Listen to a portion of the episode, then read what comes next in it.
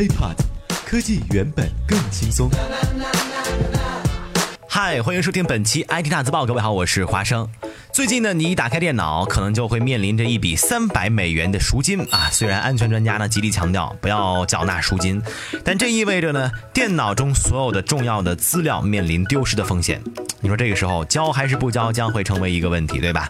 这个呢，就是前一段时间折腾大家很久的勒索病毒所带来的影响。在刚开始的几天时间，勒索病毒已经彻底发展成为了史上最大规模的勒索软件攻击事件。目前呢，主要是在 PC 端泛滥，影影响范围也从最早的九十九个国家发展到了一百五十多个国家，二十多万人受到影响。最严重的地区呢，集中在美国、欧洲、澳洲等地区。根据中国某网络安全监测中心预测，未来移动端也有可能爆发大规模的勒索病毒事件，将会影响到数十亿部智能手机。这样一个周末，没有一个网络安全工作人员能够正常休息。那么继续往下说，勒索病毒究竟是怎么发展起来的？怎么一下子就攻克了全球那么多的防护墙呢？勒索病毒主要是利用微软漏洞进行植入的。这个漏洞呢，最早是美国国家安全局发现的。那么美国国安局呢，随后将它命名为“永恒之蓝”。后来呢，有一个名叫“影子经纪人”的黑客组织，从美国国家安全局的黑客武器库那里边窃取了密码，然后在网上公开售卖牟利。五月十二号当天，病毒正式开始全球泛滥，全英国啊，上下多达二十五家医院和医疗组织遭到了大规模网络病毒“永恒之蓝”的攻击。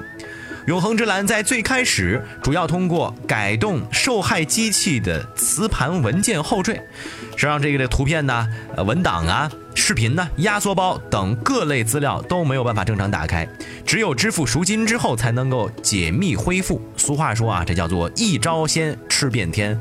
随后，英国的医院网络被攻陷，电脑被锁定，电话打不通。黑客向每家医院索要三百比特币，那么折合人民币呢，大概是四百万人民币的赎金。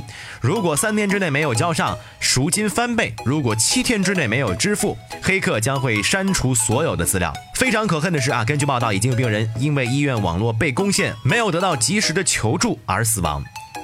到了五月十二号当天晚上，病毒的触角首先触到了中国的大学教育系统，随后扩展到国内几乎所有地区，影响范围遍布高校、火车站、自助终端、邮政、加油站、医院、政府办事终端等多个领域。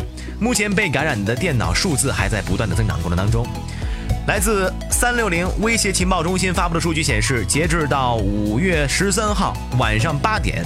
国内已经有两万九千三百七十二家机构组织的数十万台机器感染，其中呢有教育科研机构四千三百四十一家中招，是这次事件的重灾区。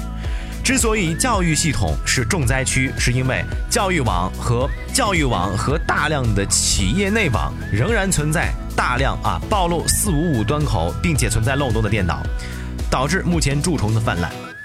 病毒到底有多厉害？全球这么多的网络安全人员是吧？难道就解决不了这病毒吗？比如说当年的熊猫烧香病毒多厉害是吧？不照样也给灭了吗？猎豹移动安全专家表示，勒索病毒其实是能防御的，但是不能治理。一旦中毒，要么支付赎金，要么舍弃文件。但据说呢，即使支付了赎金，也不一定能够百分之百的恢复。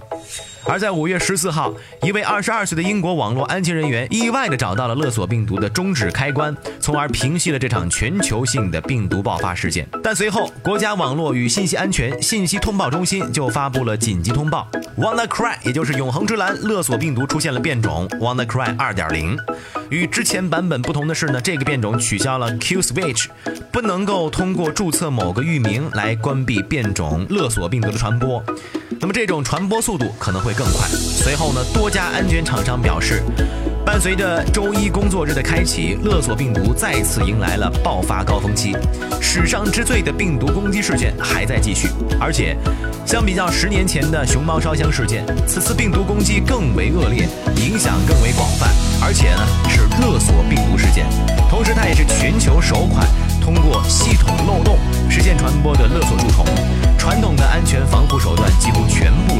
甚至因此成为了更为严重的内网蔓延。根据亚信安全统计显示，在2016年，勒索病毒大概有6.38亿次攻击尝试，比2015年的400万次增加了上百倍。而根据美国 FBI 的一份报告显示，2016年勒索病毒的非法收入可能已经达到十亿美元。对于勒索软件，安全专家给的首个建议呢，就是不要给赎金。但是即便如此，2016年勒索软件数十亿美元的收入中，很大一部分都是由企业缴纳的赎金组成。未来可以看到，攻击者。将会不断尝试找到合理的价位，以确保能够收到赎金的同时最大利润化。而且呢，早年的黑客主要是以炫技为主，到了现在，则更加无底线、无节操的直接发展成了商业模式。与勒索蛀虫的战斗不会结束。相相关安全专家预测，黑客的下一个目标很可能是全球的数十亿部手机。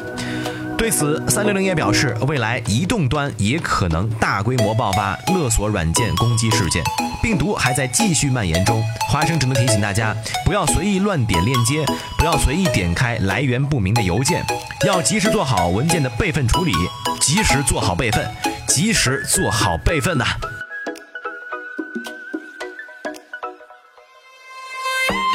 OK，以上呢就是本期 IT 大字报的全部内容。如果想和华生取得更多的交流，可以添加我的个人微信，就在我的节目简介备注当中。我们下期再见，拜拜。